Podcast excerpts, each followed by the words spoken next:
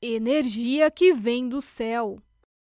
As estruturas de edifícios residenciais, comerciais, públicos ou industriais estão recebendo novos componentes, além de tijolos, concreto, aço, ferro e outros materiais já tradicionais da construção civil, as células solares fotovoltaicas estão cada vez mais presentes nos cenários arquitetônico, urbano e rural, comumente chamadas de placas solares. Esses equipamentos são utilizados para absorver a irradiação solar e transformá-la através do efeito fotovoltaico em energia elétrica. A tecnologia não é novidade, mas os números de adeptos dessa forma de produção de energia limpa e renovável vem crescendo consideravelmente ao redor do mundo, graças ao avanço tecnológico do setor, aos incentivos, a competitividade da fonte e, principalmente, a disponibilidade abundante dos raios solares. Evidências históricas apontam que no século III a.C.,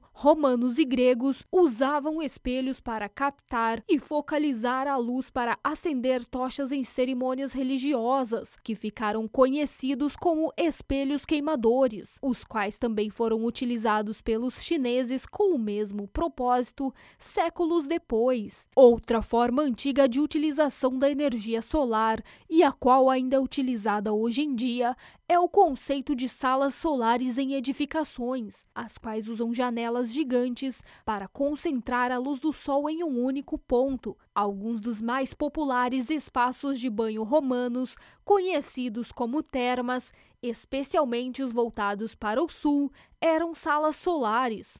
Portanto, podemos ver que, mesmo antes de estar popularizada através dos painéis solares, a energia solar já era utilizada de diversas formas, sendo uma prática comum da civilização.